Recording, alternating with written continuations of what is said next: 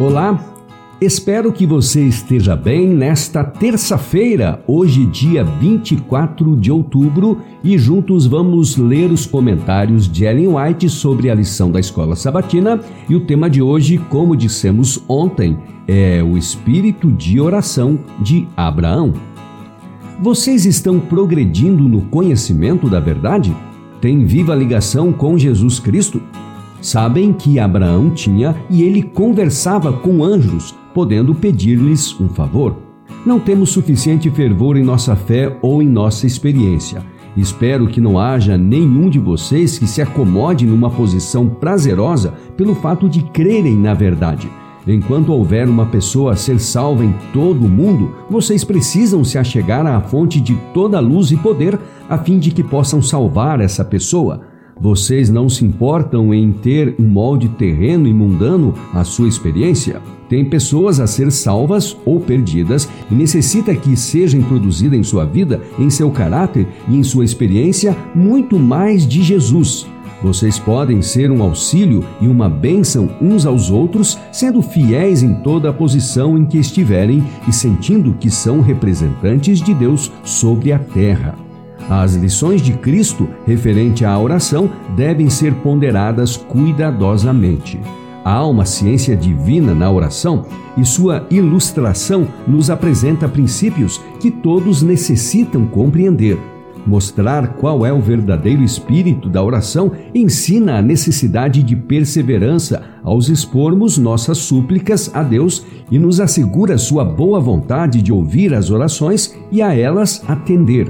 Nossas orações não devem ser uma solicitação egoísta, meramente para benefício próprio. Devemos pedir para podermos dar. O princípio da vida de Cristo deve ser o princípio de nossa vida. Ele disse, referindo-se aos discípulos, em João 17, 19: A favor deles eu me santifico, para que eles também sejam santificados na verdade. A mesma devoção, o mesmo sacrifício, a mesma submissão às reivindicações da palavra de Deus, manifestos em Cristo, devem ser vistos em seus servos. Nossa missão no mundo não é servir ou agradar a nós mesmos. Devemos glorificar a Deus, com Ele colaborando para salvar pecadores. Devemos suplicar de Deus bênçãos para partilhar com outros. A capacidade de receber só é preservada compartilhando. Não podemos continuar recebendo os tesouros celestiais sem os transmitir àqueles que estão ao nosso redor. Cristo está hoje diante do altar de incenso, apresentando a Deus as orações dos que desejam seu auxílio. Cristo erguerá acima da acusação e das discussões quem se volta para ele em busca de refúgio. Nenhum ser humano ou anjo mau pode censurar tais pessoas. Cristo as une com sua natureza divino-humana. Elas estão ao lado daquele que tomou sobre si os pecados, estão na luz que vem do trono divino. Lemos em Romanos 8, 33 e 34. Quem tentará acusação contra os eleitos de Deus? É Deus quem os justifica. Quem os condenará? É Cristo Jesus quem morreu, ou melhor, quem ressuscitou, o qual está à direita de Deus e também intercede por nós.